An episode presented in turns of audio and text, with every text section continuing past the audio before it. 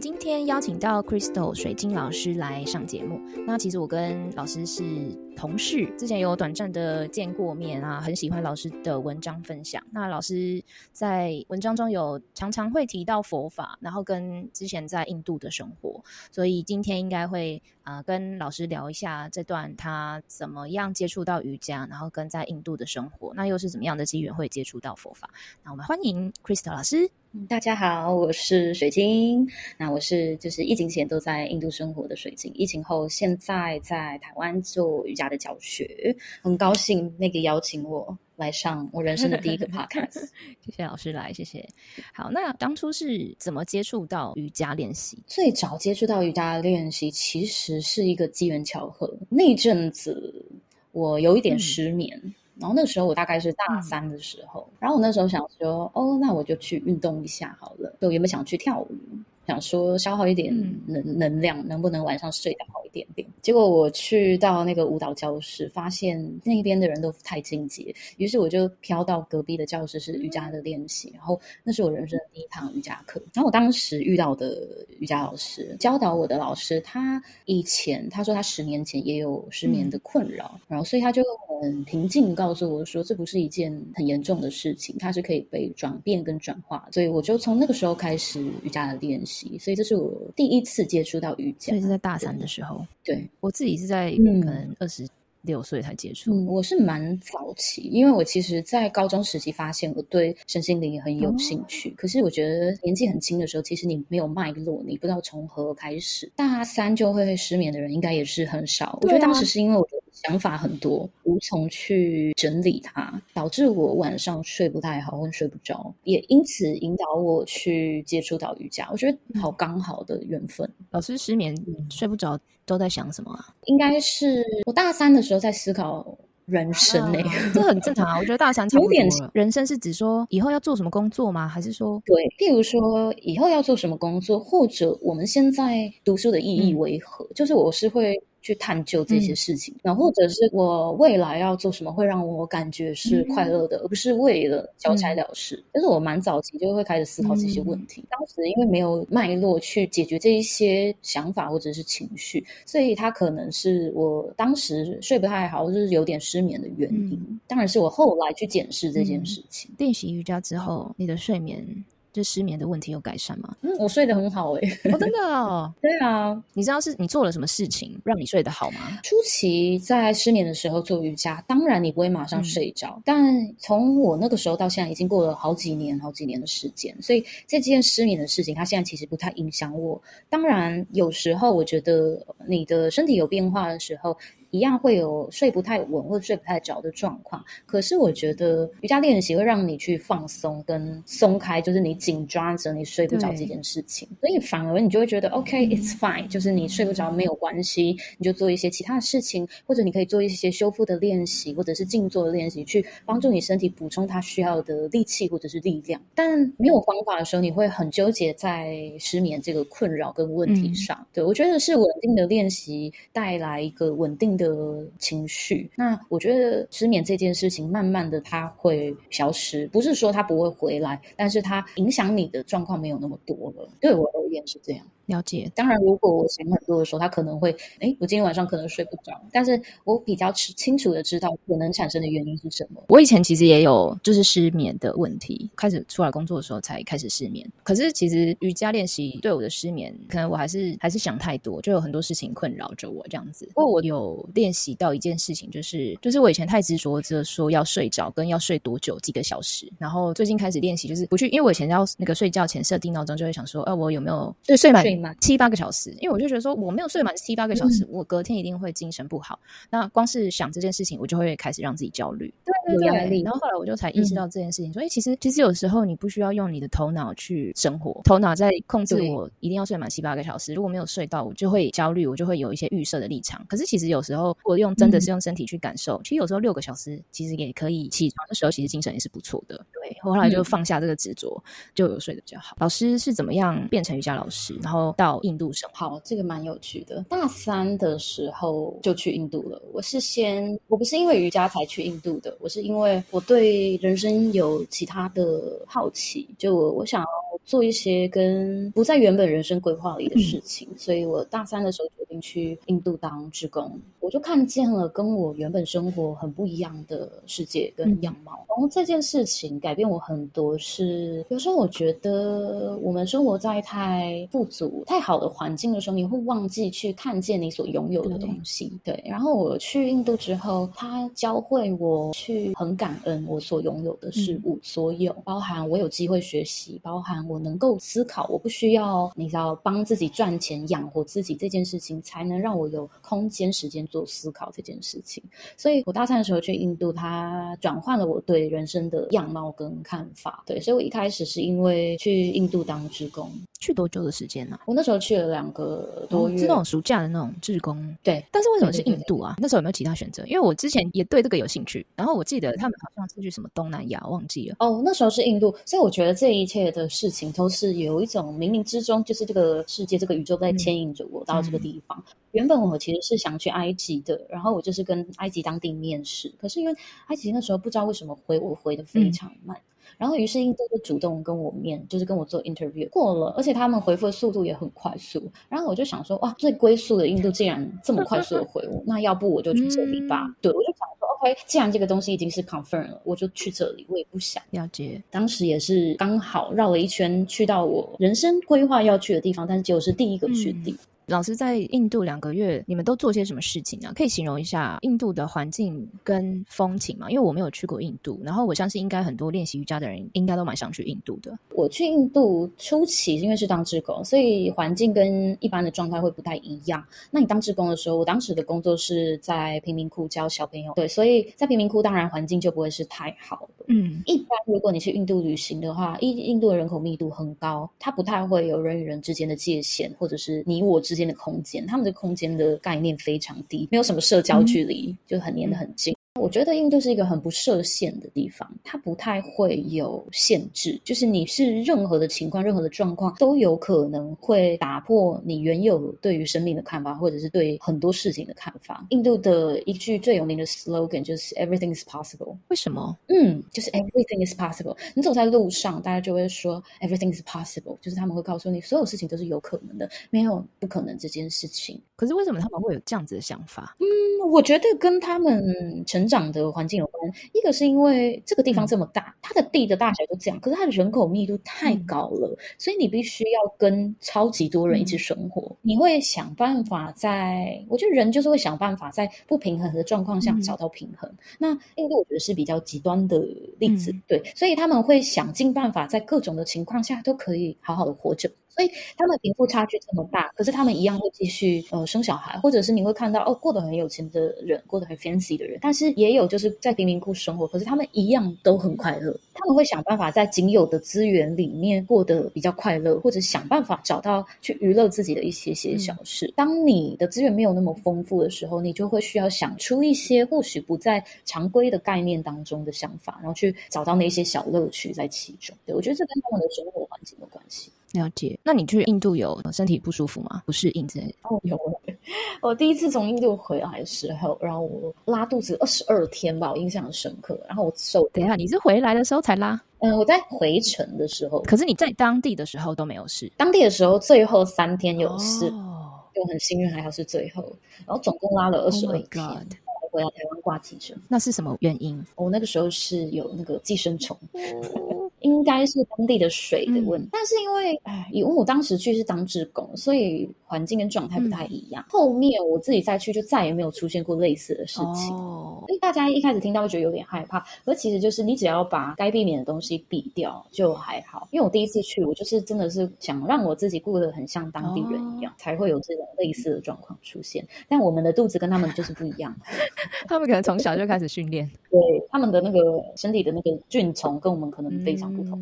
那你那时候在那边贫民窟的居住环境跟饮食大概会是长什么样子啊？呃，我们当时居住环境非常不好，真的不好，因为我们是住那种 bunk bed，然后就上下上下，然后一个房子里面可能要住个三十个人，哇，就是跟其他国家的职工，我觉得有点像监狱感。如果有看到照片的话，我觉得很像监狱感。我觉得那个时候因为我还很年轻，我觉得我的容忍程度非常高。对所以我就是你当下会觉得啊，好脏，好痛苦，但是你还是可以继续做你该做的事情。周遭的环境，印度就是蛮脏乱的。其实我们当时住的那个区域，因为需要用走路的路程到贫民窟嘛，所以我们住的环境其实是没有太好。那后来回台湾之后，你的生活有什么改变吗？后来回台湾，我就先完成我的学业，然后我持续做瑜伽的练习。所以也很多人问我，我其实蛮早就知道我要做身心灵相关的工作。嗯，我大概在印度那个时期就知道我要做身心灵相关的工作，然后持续的练习，然后存钱。因为我大学毕业，我就很知道我想要在印度生活，是因为那次的印度旅行吗？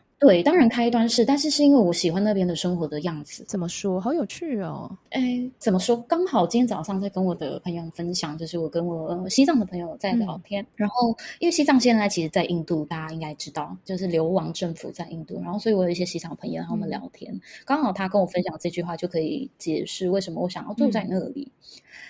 我觉得最近因为我都在台湾教课嘛，然后我就跟这些西藏朋友说：“哦，我其实很想你们。”就是很蛮想回去看看的，然后他就说，呃，everyone is running before time in this world, only here in India, everybody is running after time。他的意思就是整个世界大家都在追赶。 然后你的生活、你的生命都很焦急，可是只有在印度，你其实是好像活在时间之后，就是你会忘却时间这件事情，所以每一个当下你都很享受在其中。Oh my god，我懂你的意思。跟我说，In India, everybody is running after time，就是我们也不急，就是很缓慢的意思。然后我就觉得 他说的真好，对，所以我在印度生活的时候，有时候去就会觉得哦，可能可以多分享很多，就是录音给大家看。可是实际是我到那里时。后我真的是会把我的手机啊、三 C 用品全部放下。我其实不是一个太爱三 C 的人，然后到那里生活，我就会觉得哦。我想要好好的跟我当地的朋友吃一顿饭，或者一起喝一杯奶茶，好好的聊聊天。那我觉得好好聊聊天这件事情，它其实是象征着你其实很活在当下，你去关心你周边的人，然后你去分享当下你们所看见的东西。那我觉得它其实是一个会让你的内心很平静跟很富足的练习。嗯，那后来老师就去印度了吗？存钱？对，我就去了。毕业之后你就直接去印度了？我毕业之后在台湾大概。快要一年不到一年的时间，那个时候我就是存钱，就是工作存钱，然后我就去印度了。当时就完成了我的第一个师资，可是完成师资之后，并没有让我升起太多教学之心。老师是用什么样的身份去印度啊？就说你存了钱去印度，你就打算在印度做什么事情？比如说工作啊，你拿什么签证，或是有什么样的安排，还是就只是去拿师资？哦，我当时最早的时候是去工作，因为我在当志工的那个时候。有认识一个当地的公司的老板，他们刚好要开发一个跟中英文有关的 app，所以我当时第一件事情是在那里做，比如说翻译。后面开始学习瑜伽之后，就是当观光客，没错。所以就是边玩边生活。我其实没什么在玩，我其实就是生活跟做瑜伽。当时的生活，嗯嗯嗯嗯。老师在那边生活几年的时间呢？呃，不包含来来回回，就是如果是长居在那边，大概是四年半左右。哇，对，那你应该会觉得印度就是你第二个家了吧？我觉得印度是我第一个家，好有趣哦！真的，其实我大概二十一岁左右开始去印度，那因为前期我还是学生，所以我必须得回来台湾，所以我那个时候是来来回回。可是我后来住下来之后，我就回想，其实我二十几岁的时光全部都在印度生活，从大学。对，比较有印象的生活都在那边。所以我那时候疫情，我其实是因为疫情回来台湾嘛。然后我刚回来的时候，其实蛮不习惯的。怎么说？大家都说你的二十岁到三十岁，其实是你有意识、你的想法是清楚的这个时候。就你不是学生了，你是开始出社会。那我这整段时间其实都在印度，所以变成其实我某些工作的样态，或者是我的想法，跟在台湾的朋友会有一些些不同。印度人跟台湾人的生活模式有什么不一样，或者说你喜欢跟不适应的地方？印度人的工作模式超级讨厌，怎么说？他们没有时间的观念啊，所以就是这个东西就是一体两面哦。这样没有时间观念，他跟你约时间，他不会准时，每一件事情都很慢。他就可以磨练你的耐心。回到台湾就是非常有效率，什么事情都很快速、很轻松的可以完成跟达到。然后我觉得台湾人是非常中规中矩的人，没错。就是以我旅各地旅行，我觉得台湾人就是非常的守规矩跟中规中矩的个性的人民。印度人就是完全相反，完全不守规矩的人。怎么说？有没有什么例子可以形容一下？就是因为他觉得 everything is possible，所以他会想办法去打破那些规则。对，他就觉得我要试试看，我才知道可不可以啊。那譬如说，你可能去排队，他这里就说这是一条路。他们会自己创造出另外一条路，然后台湾人就会乖乖的在原本的路上，然后看着他，就觉得你怎么可以插队？我现在就会直接跟他说，你怎么可以插队？你现在是台湾人，我就跟他说，That is not the way，就是你要告诉他。但我们大部分可能就是会把它扔下，对。但我就是会把我想说的表达出来，这样子。所以原本是在印度做翻译的工作，后来就对变成是正职的瑜伽老师。但是那个形态跟在台湾非常不一样。怎么说？我当时一开始拿到师资的时候，我刚有说，其实我还没有太想要做教学的那一种，你懂，就是你会有一个 urge，就是你好像有人推着你要去做教学。我是后来遇到我的老师，就是遇到真正帮我打开瑜伽的世界的老师，我才开始决定要做教学。那是什么样的契机？我当时做的学习有一点像是。是拜师，就是不是那种 on and off practice，就是不是 drop in class。你要去修道院，然后你每一天你都要 make commitment，你要去稳定的完成你的练习，没有任何的 certificate，你就是练习。就是那种很传统的拜师，对，类似，我觉得很像，就是传统中国功夫，你要去拜师，那你每天就在那边练习。这个是在师资之后吗？对，你怎么会找到这位老师的啊？是因为他在师资班出现吗？还是不是？这个师资完全没关系。就是呢，我有台湾的朋友来印度找我，然后他就跟我说：“哎，我有点想去这个地方上课看看。”我就说：“好啊，我跟你一起去。”去了之后，隔天他就飞回台湾。然后我就留在那里继续练习，因为我发现就是这个练习非常适合我。我是做艾扬格的练习，他在一堂课就让我觉得，哎，跟我原本所想的练习不太一样。我就做这个日复一日的练习，就这样子。我觉得在日复一日的练习当中，你真正会在经年累月的练习当中看见你身体跟内在的转变。所以我常常提醒学生说，你。不用急，我说身体的变化跟内心变化都要时间，没有速成这件事情，就是你要给身体跟你自己一点时间去观察。老师在那边练习是一直待在那边吗？像是那种密集，我就常住在那边，然后每一天去这样。常住在，有时候我就我就住在这个城市，然后每一天去练习，所以你还是有在教学。我当时的工作形态不是跟跑课的形态不太一样，我们有分 on season 跟 off season。这个是什么？可以就是跟我们说一下。就是印度有分淡旺季，然后天气太热或雨季都是休息的。Oh my god，好棒的生活！哦！旺季的时候，我们才需要比较多的工作，对，所以会有蛮大的差异。所以你 off 的时候，你就是完全 off。哎，可是太热跟雨季大概会是一年之中的什么时候啊？六七八吧。这是三个连在一起，就是太热跟雨季，对，连在一起，就有点像是放暑假。可能会到五六七八，每一个状态不一定，但通常这个时候就是几乎没有什么人，因为太热跟下雨，其实印度真的不是那时候不太适合生活。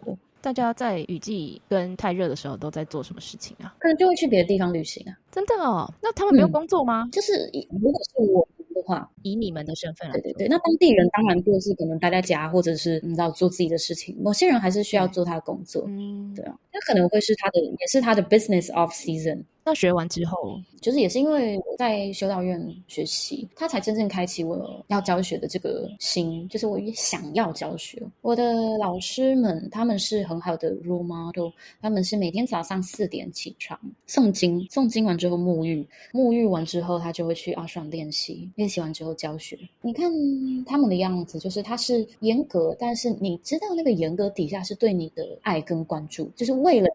生命更加的美好。经年累月练习这件事情，让我看见，我随着练习，随着生命的演，生命的日子，生活在过每一天，我都觉得更加的喜欢我的生命，跟喜欢我自己，跟感谢有这个练习能够带给我从内在的喜悦跟平静，而不是向外求的。能够成为老师或者想成为老师，其实。我的我自己个人理念就是，我希望我接触到的学生都能够更热爱他自己的生命，会更爱他自己多一些些。每一天，当你能够呼吸，你好好的呼吸，你感觉说，它其实就是一件很美好跟很漂亮的事情。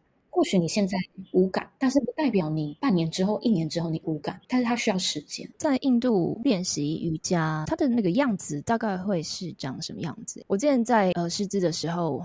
其实也是只有师资的时候才比较是这种形式啊，但是我很喜欢，就是我那个师资，它是会从冥想、冥想接呼吸法，然后体位，最后十十五分钟会继续接回呼吸法，然后跟冥想，然后在师资班的过程当中也学了，就是读了很多哲学。我觉得呃，呼吸法或者是完整的这种呃哲学体位，它只会在师资中中出现，对，在一般的练习其实是不会的。一般的练习本来就是由深入心，所以。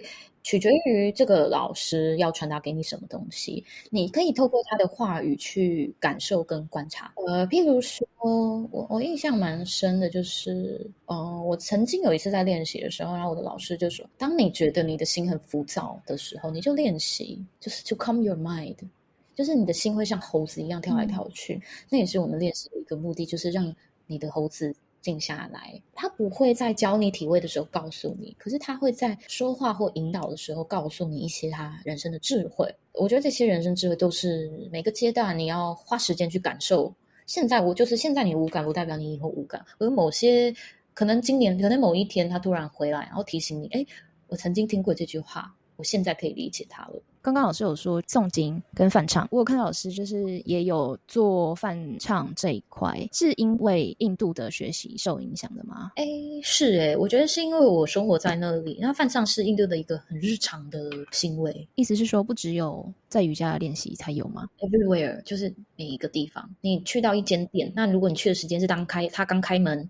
你就会听到翻唱，然后早上庙要开的时候也会有放唱，所以它其实是一个很日常生活的翻唱，其实是一个印度的日常。好酷哦！可是他们都唱什么内容啊？我们知道的就是跟瑜伽有关的。印度的翻唱，譬如说，如果要开店，他们就会唱跟象神有关的唱诵。那象神代表破除阻碍，所以会让他的一天都很顺利。对，那如果你是做教学或智慧相关的，你可能会做 Saraswati，就是智慧女神的唱诵。所以要。看你的工作，或者是那个店家，或者是那个地方的形态是什么？之前有看到那个老师有弹奏那个那个应该叫做 harmonium 吗？它是小的，它是 shooty box，然后 harmonium 是像钢琴一样，就是比较大台的风琴。这个乐器在印度会通常也都是在瑜伽练习才会泛冲才会出现吗？还是说其实没有诶？会在什么地方也会看到？呃，瑜伽会出现 harmonium，然后的原因是因为其实 harmonium 本来就是印度的传统乐器，就像我们的那种呃古筝啊、柳琴一样。然后 harmonium 本来就是印度的传统乐器，那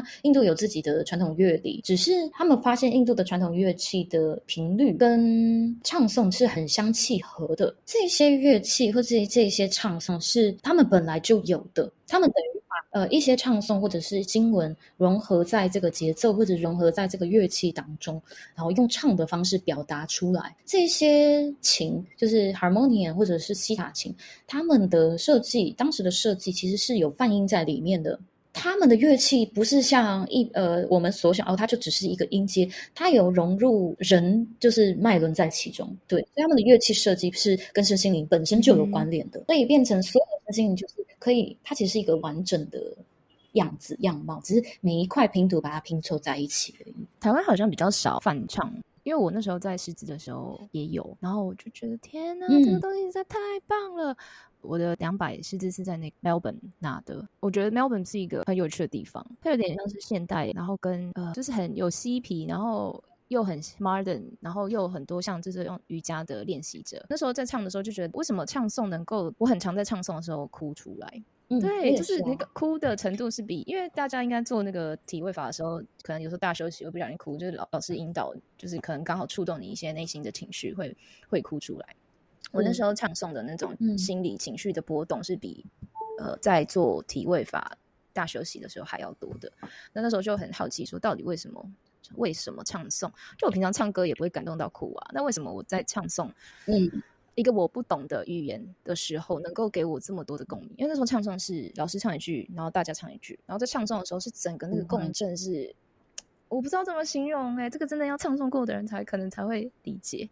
对对，但你不觉得就是因为你不懂这个语言，所以你可以完全的用你的心去体会吗？呀，就是你不会有太多的框架。我要怎么样诠释这个东西，或者是说我要怎么理解这个东西，我就不用完全不用想，我就只是 into the floor，就是跟着那个音起伏、那个震动，然后跟着大家，然后很和谐的在唱诵。大家都真的也都不知道，就是也不懂这个语言，可是我觉得我们的心是合在一起，我们的量是结合在一起的那种感觉。嗯嗯，这是非常神奇的地方。老师也是自自学这一块吗？嗯，我发现大部分我是自学，然后我在印度的时候有几个老师，然后我回去的时候，现因为我现在在台湾嘛，回去的时候我就会去找他们，然后教我一些东西。不过，呃，泛唱它其实是就像我刚刚说，它是一个印度很日常的东西。嗯，你在庙里或者是你在路上，可能都会听到。我很多人都会问我说要怎么开始翻唱，我就说你就唱。就是你就放音乐啊，你就跟着唱。你说到这个，啊我就这跟印度没有关系啦。我觉得这可能跟那个风情民俗有点关系，民情啊，那跟大家的那个文化。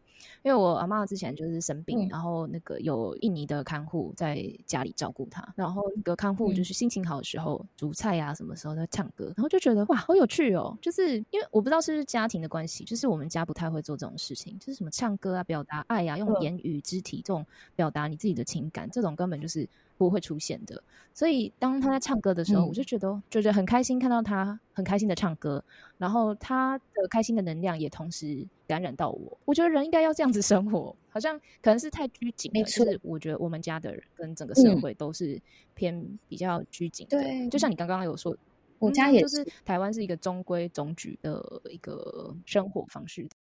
呃，我也是后来在印度生活学习到很自在，就是你想笑的时候你就笑，你想哭的时候你就哭。应该说，我其实觉得台湾人蛮害怕别人怎么看自己，真的不是说多拘谨，而是我们很在意别人怎么看我们自己。但比起这个，我觉得我现在更在乎我自己怎么看我自己。仔细想想，其实外面有很多双眼睛，你没办法活出每一个人的期待。那首先你要足够的欣赏你自己，要怎么样活出自己，然后不要太在意别人的眼眼光啊！我在瑜伽的练习当中有办法达到这件事情吗？或者说我应该要做什么练习？我觉得可以。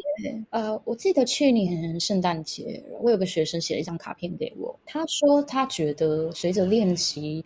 他每一次安静下来，好好的呼吸，然后享受在其中的时候，这件事情让他感觉到内心有很大的力量跟平静。他说，他带回他的日常生活当中，他觉得他每一天。虽然他还是不满意自己的样子，但是他还是每一天可以感觉到他越来越喜欢自己那么一点。这些东西，我觉得来自于练习当中的觉察。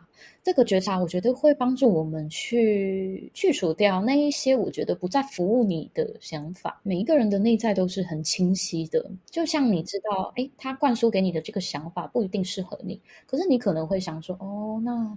嗯，我还是不要伤害他，那我还是是做做这样子好了。可是当你开始觉察之后，你会很清楚的知道这个东西就是不适合，就不适合你，或者是不适合现在的你去执行或者去做。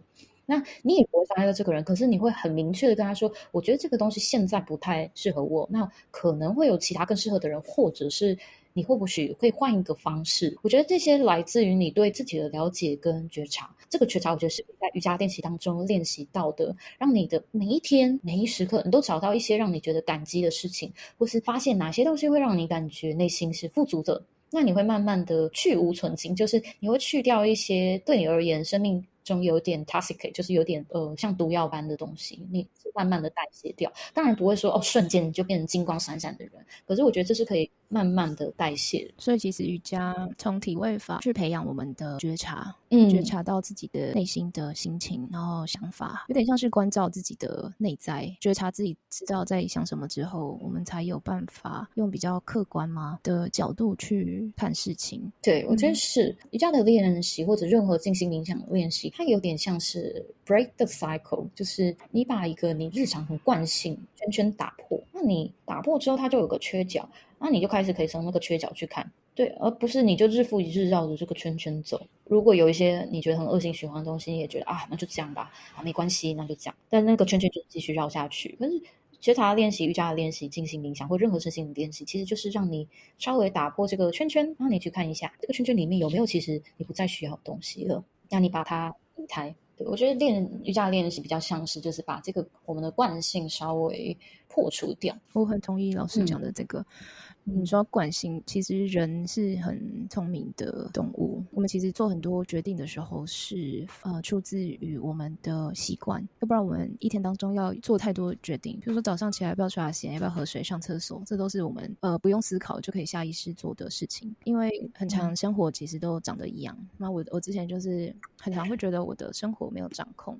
全，我觉得我每天在过一样的生活，每天真的都你问我吃什么或者做什么事情，我真的都不太记得，因为太类似了，都是在做别人交代我做的事情，然后我没有时间去感受一下自己的身体，所以在瑜伽练习当中，就是我就是有时间去停下来，然后去去思考，然后去感受一下，哎，我是不是我现在做什么事情，是不是出自于我的习惯？瑜伽练习当中培养觉察，我才可以看到这一块。那打破这个习性的时候，才有办。办法去掌握，才不会一直在这个圈圈里面转不出来。没错，你会发现，哎，其实你是有这一个空间，哎，你还可以做别的，或者是你其实可以有一些改变。如果你不看，你就根本不知道，就你要看会有改变。其实我们是有能力、有掌控权去改变、去看见的。这些能力其实一直都在，只是我们平常没有去觉察它而已。然后刚刚聊到翻唱，老师有在什么地方开这样子课吗？目前没有，所以你就是自己在唱这样子而已。我目前对自己在唱，然后或者是有时候会去一些老师们的师资课程，我会带大家做翻唱力。对，目前没有的原因是因为我觉得其实，嗯，在台湾教课是蛮紧凑的。你说你现在很忙是吗？工作 就是比较紧，就是这个节奏是相对紧凑。就是我没有 off season。哦，哎，我真的觉得你刚刚说的那个 off season 超棒的耶。因为你知道台湾的公司就是一年才七天年假，可能你在你要工作个可能三五年，你才会有什么十四天，然后国外都是动辄都是四个礼拜起跳。但是呃，off season 我们现在也是没钱，所以端看你去怎么衡量。工作很重要，但不是最重要。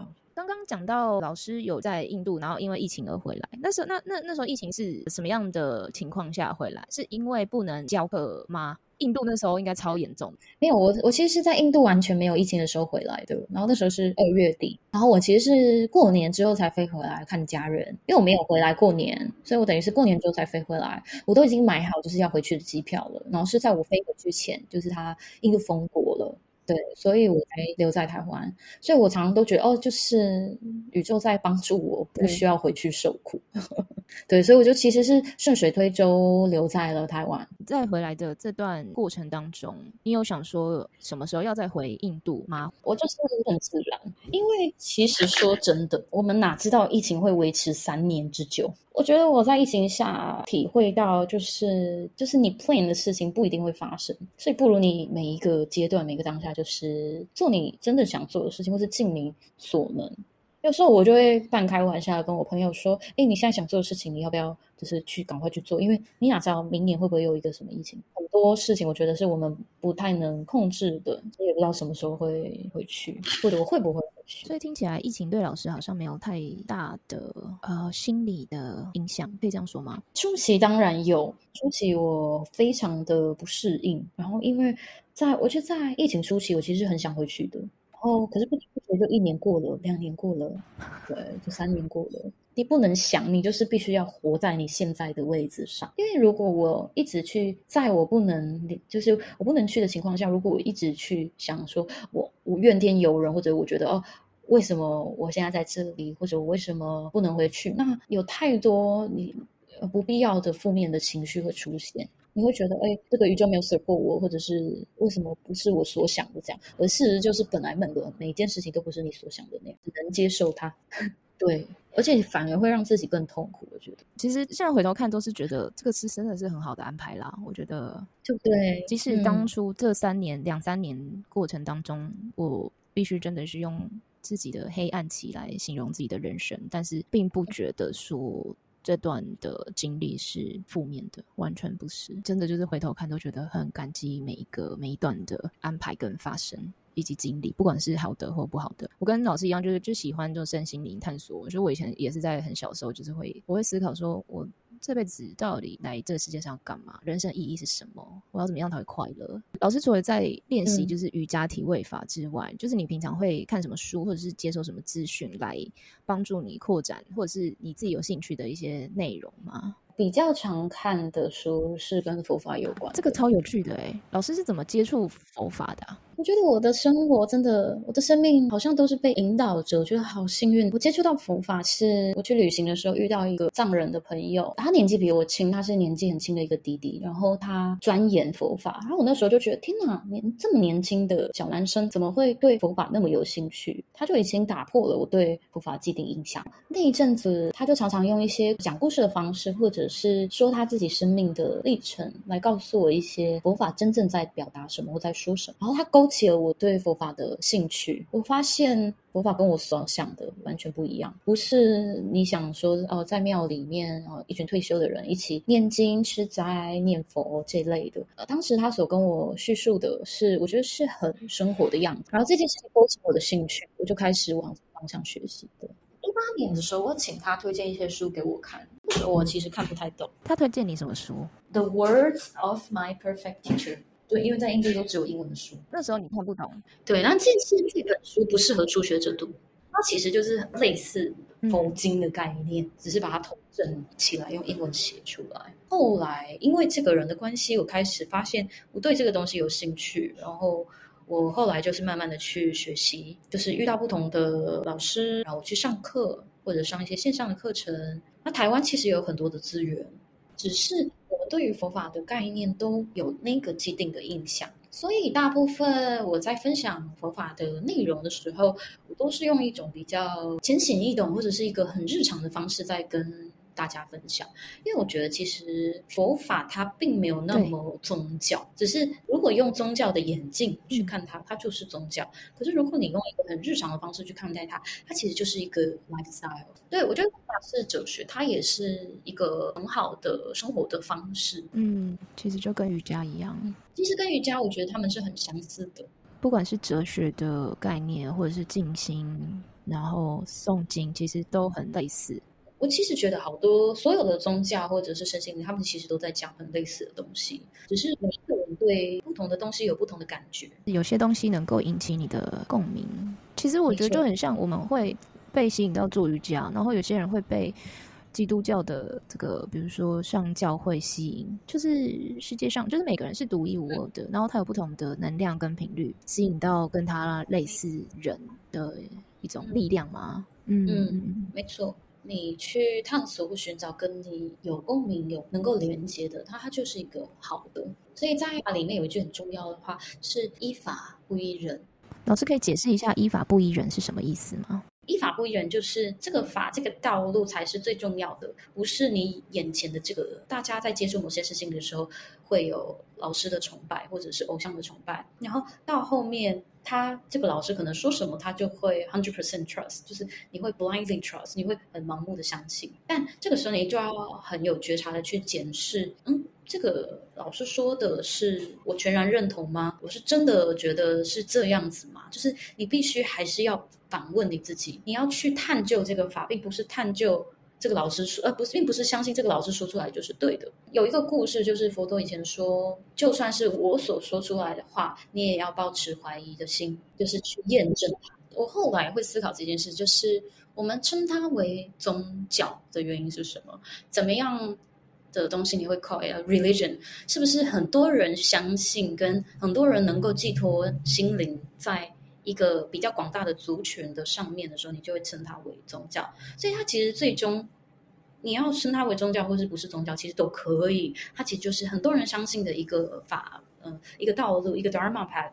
然后这些人认为这个法跟他们有共鸣，然后于是这个群体越聚越大，变成了一个我们称它为宗教。而它其实它的最根本，其实只是在分享这个他们认为有能够帮助身心灵的法门而已。嗯，对，真的是这样。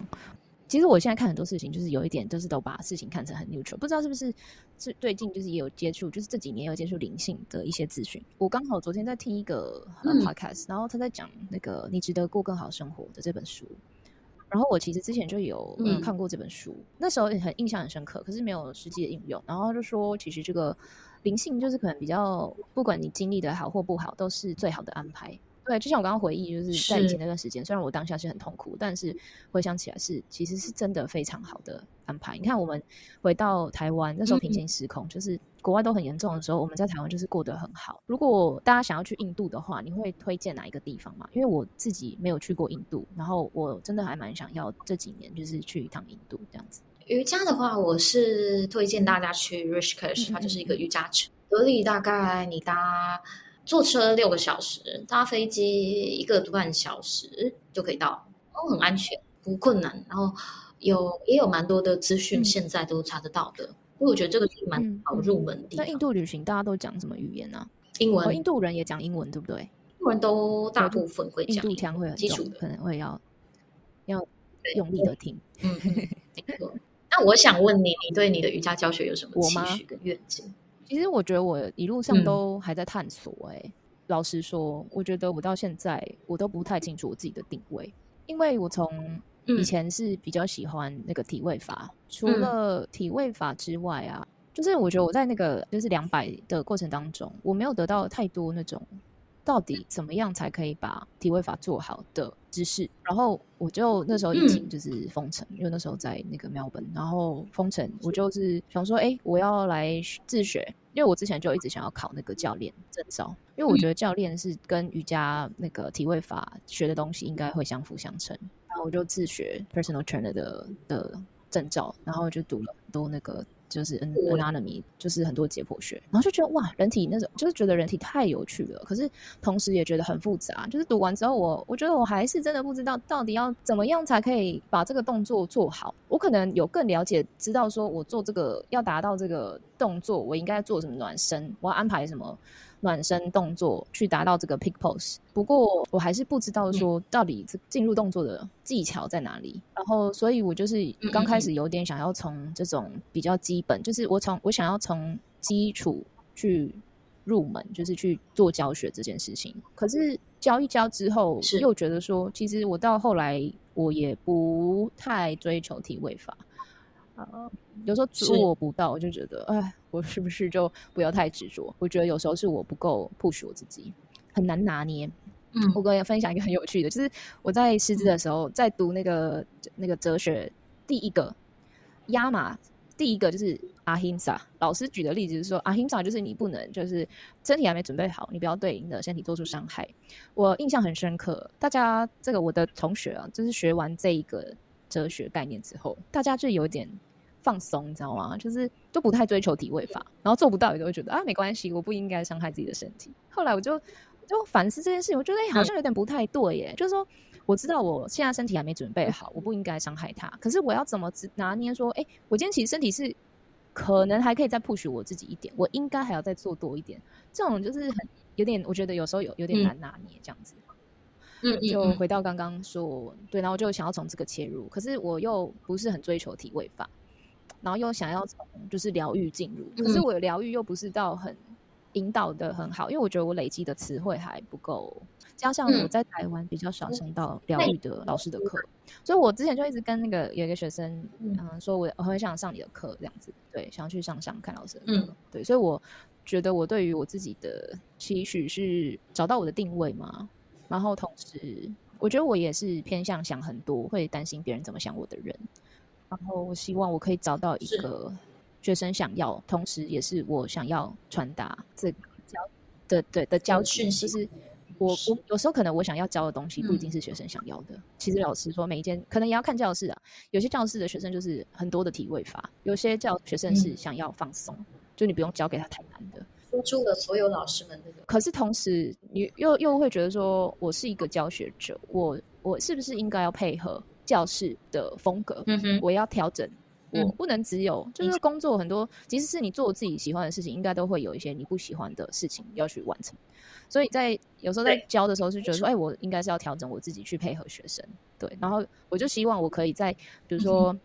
课堂教学的这个比例当中，我想要传达跟学生想要的能够交集比例多一点点，而不是呃都是我一直不断的配合学生的需求，而没有顾及到我其实真正想要教学的东西。不过这个可能回到之前我有上过那个阿肯斯一堂瑜伽老师的教学的那个线上就是录音课，老师就有讲到一点说，你在当老师在选教室的时候，你就要选择一个跟你理你理念比较相近的教室，可能也是这个原因吧。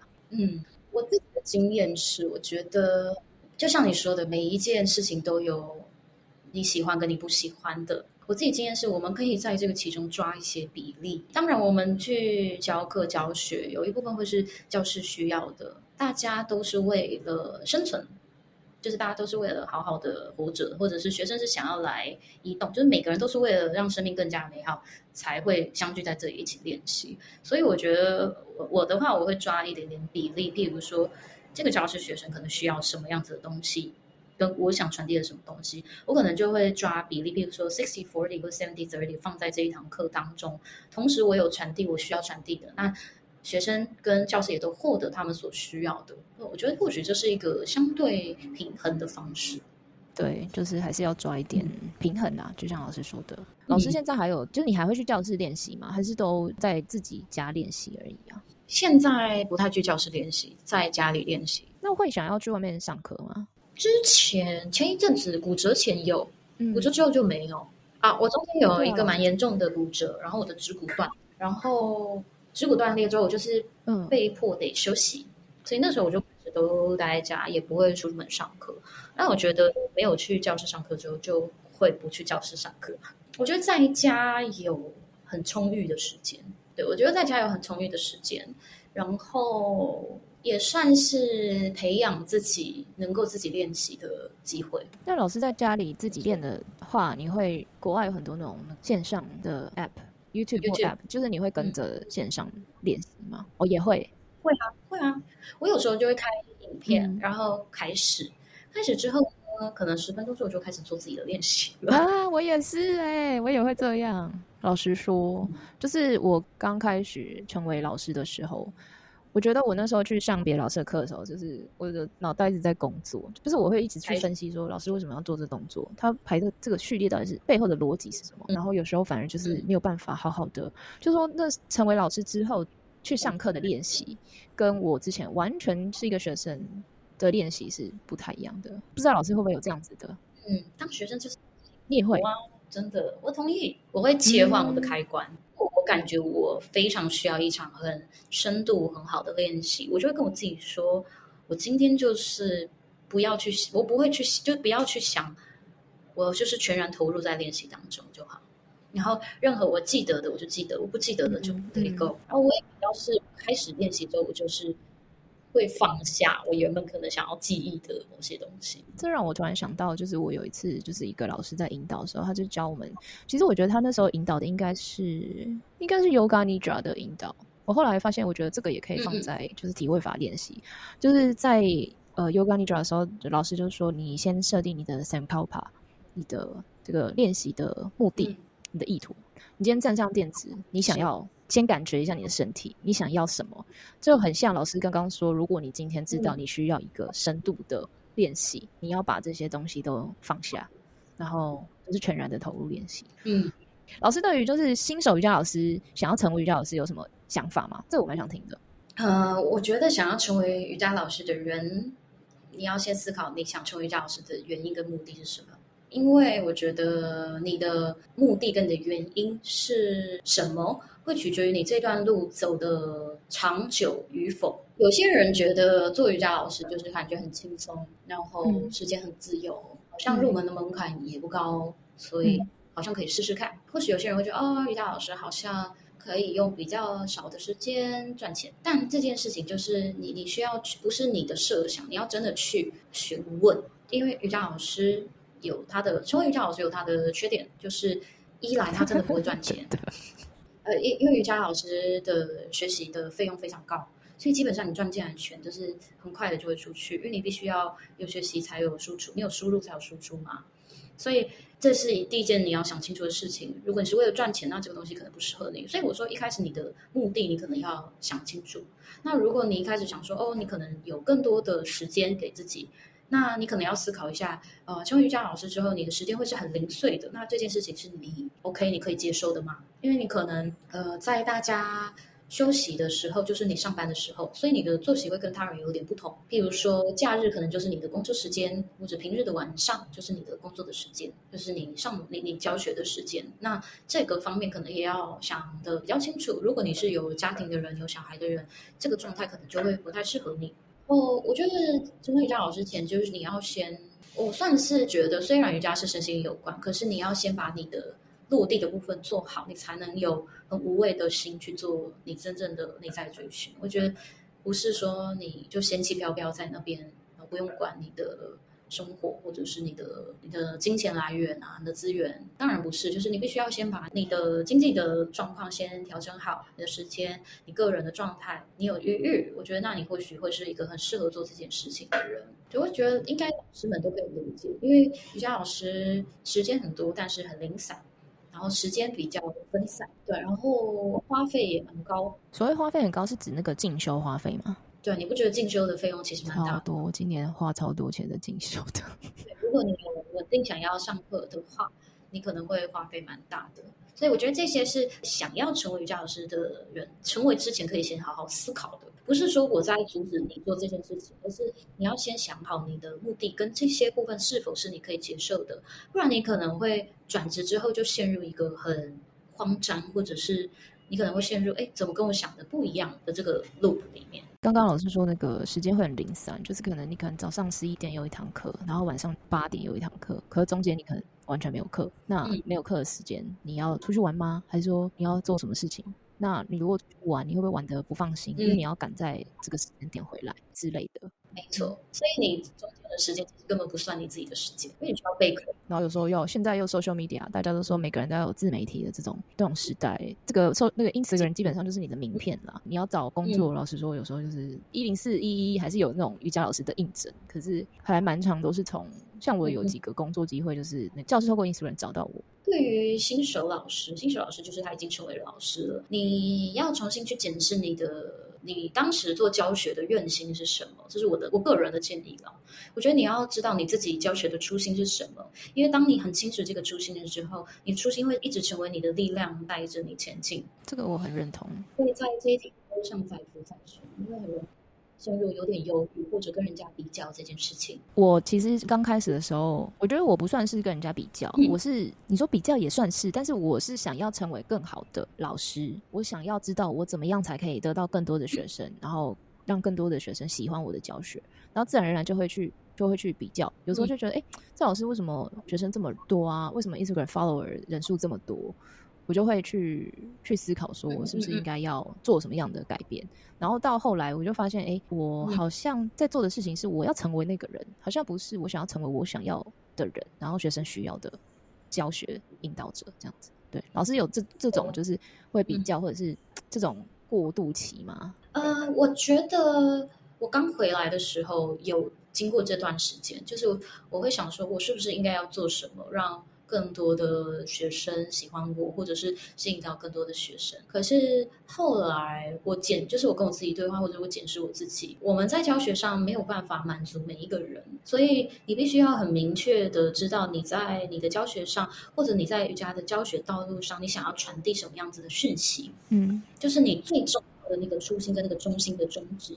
那那个 core value 是不会对我而言，它是不会被动摇的。但是我的课程的内容我是可以做转换，但是我的中心宗旨是不会改变的。我也理解到，我自己会跟随的老师不一定是他人会跟随的老师，所以我很明确知道，每一个人都是很独特的。你的独特的样子就是最对会有欣赏他的人，所以你不需要去比较，就是。你的样子绝对会有人欣赏，也有适合你的学生会来到你身边的。不然，你可以做多一点，你可以做你个人的宣传，去分享你的中心宗旨，这个是我觉得绝对没有问题的。但是，我觉得不需要过多的焦虑在是否，就像你说的，好像要成为那个样子。我觉得每一个人都有自己舒适的状态跟。喜欢的样子。那我们在教学上就是传递我们的讯息，然后用心，我就尽力，然后用心。其他的就是自然而然会发生。我觉得每一个人都有自己的，这样讲好吗？就是有点像是业力，所以该来的就会来，不属于你的就不属于你。我也很相信这个。这个就其实有点像是你知道你的核心的价值，然后因为最近我听到蛮多身心灵的这个领域的知识，就说你要你在做工作的时候，你应该要出自于喜悦、热忱，然后你要有期待的心。所以其实我觉得跟瑜伽教学有点像，你在知道你自己。为什么而做？那做了这件事情，你知道你是在比如说帮助别人、帮助自己，你会做得很开心的时候，你才有办法呃长远的走下去。即使你在遇到困难或者是一些挑战的时候，你都知道说你背后是带着什么样的 intention，你的意图。就像刚练习说要呃体位法要有一个神靠旁，你要知道你为什么而做，才可以支持你一直走下去的动力。这样子，对，所以我觉得那个。对于新手老师来说，如果你知道你很明确知道你的 intention，你的你的 core value 是什么，那你其实不用太担心，因为你知道你的背后有一个一直在支持着你的力量。同时，那你的学生被你吸引到的学生也会给你支持跟回馈，然后成为一个正向的循环。没错，我觉得我自己身为老师最大的力量就是，我如果觉得我的学生因为开始练习，对于他的生命有一些些不同的看法，或者他开始很。欣赏他自己，很喜欢他自己，这件事情就让我觉得很快乐。那个学生说，每次礼拜一都睡得很好，我就觉得啊，好开心哦，就是那种很简单的事情。可是因为你，就是你带他练习瑜伽，然后他睡得很好，就觉得哇，我真是做了一件善事，就很替他们开开心这样子。对，很替他们开心，就是能够因为我们的一点小小付出，他们会有一些生命上的。呃，变化或者是感觉到快乐，我觉得那就是一件我们觉得很快乐。对，浩老师有没有想要特别想要分享的一些事情？任何不一定要瑜伽。对于这个给刚开始练习的人，好了，啊，刚开始练习的时候，我觉得每一个老师，你接触到老师，你不要马上有太多的评判，就是你对于你练习的感受，比如说哦，我喜欢这个课，我不喜欢这个课。因我觉得在初期练习不要有太大的评判，你给自己两次到三次的。时间呢，去感觉跟体验，因为我觉得身体上的练习，然后内在探索练习，它需要耐心跟时间。可是我觉得现代的环境跟一切节奏都太快，我们很容易没有耐心，跟不给那个时间。那我觉得不给这个时间，或是没有耐心，会错过很多其中美好的事情。所以我觉得开始，如果开始对于身心灵想要探索的话，我觉得多给自己一点点时间，然后多几次的尝试，然后去观察，因为那个改变可能就在那个其中。对我希望大家在就是身心灵的探索，可以从瑜伽开始，或者其他东西开始。可是你要给他一点点的时间，然后去发芽。你不能在他还没发芽之前，你就说啊，这个不适合我。这样，你需要时间去观察这个东西适不适合你。所以。给自己一点耐心，然后不要急，然后去摸索、去探索。我觉得在各个领域都可以适用。我觉得我们的不喜社交是因为怕太疲累，需要对带出一些可能没有那么有兴趣的内容跟话。对，但是如果你发现，哎，这个对话是你觉得你很放松的，那或许是 OK 的。好，谢谢老师今天来跟我们分享。谢谢水晶，谢谢 Maggie 老师。我说我们有机会再相见。好，那今天就谢谢老师跟我们聊了这么多，谢谢 Crystal。好，那我们就录到这里喽。好，谢谢，拜拜。